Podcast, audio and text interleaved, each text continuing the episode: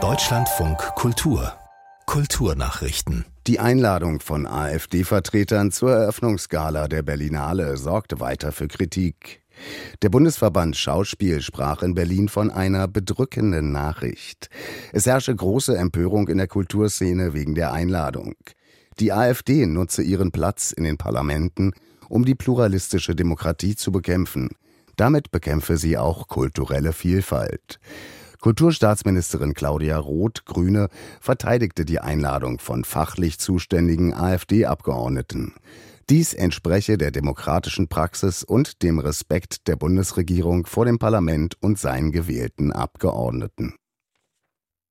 Die ukrainische Dirigentin Oksana Liniv möchte nicht wie geplant bei den Wiener Festwochen auftreten.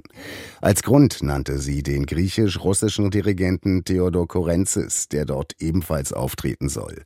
Die beiden Konzerte werden als Ticketpaket angeboten. Korenzis ist wegen seiner Haltung zum Krieg in der Ukraine umstritten.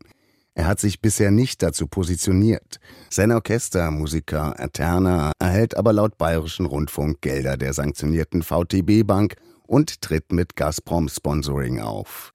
Der Intendant der Wiener Festwochen, Milo Rau, räumte Fehler in der Vermarktung ein, hält aber an beiden Konzerten fest. Im NDR sagte er, man wolle mit beiden im Gespräch bleiben und in den nächsten zwei Wochen eine Lösung finden.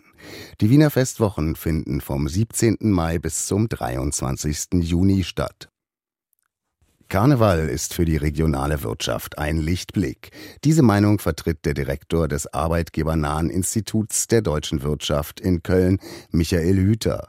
Gerade Gastronomie und Hotels bräuchten diese wichtigen Impulse, sagte er der Nachrichtenagentur AFP. Insgesamt erwartet das Institut einen karnevalsbedingten Umsatz von mehr als 1,7 Milliarden Euro zwischen dem 11. November 2023 und Aschermittwoch. Am meisten könne die Gastronomie vom Karneval profitieren, so Hüter. Aber auch Einzelhandel, Transport und Hotels könnten die Umsätze steigern. Am Set der Marvel-TV-Serie Wonder Man ist ein Crewmitglied tödlich verunglückt. Der Mann sei in Los Angeles als Rigger im Einsatz gewesen und in die Tiefe gestürzt, meldete die Branchenwebsite Deadline. Marvel kondolierte den Angehörigen des Mitarbeiters. Die US-Behörde für Sicherheit am Arbeitsplatz nahm Ermittlungen auf.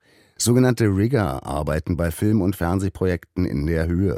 Sie bauen etwa unter der Studiodecke Konstruktionen, an die man schwere Objekte hängen kann.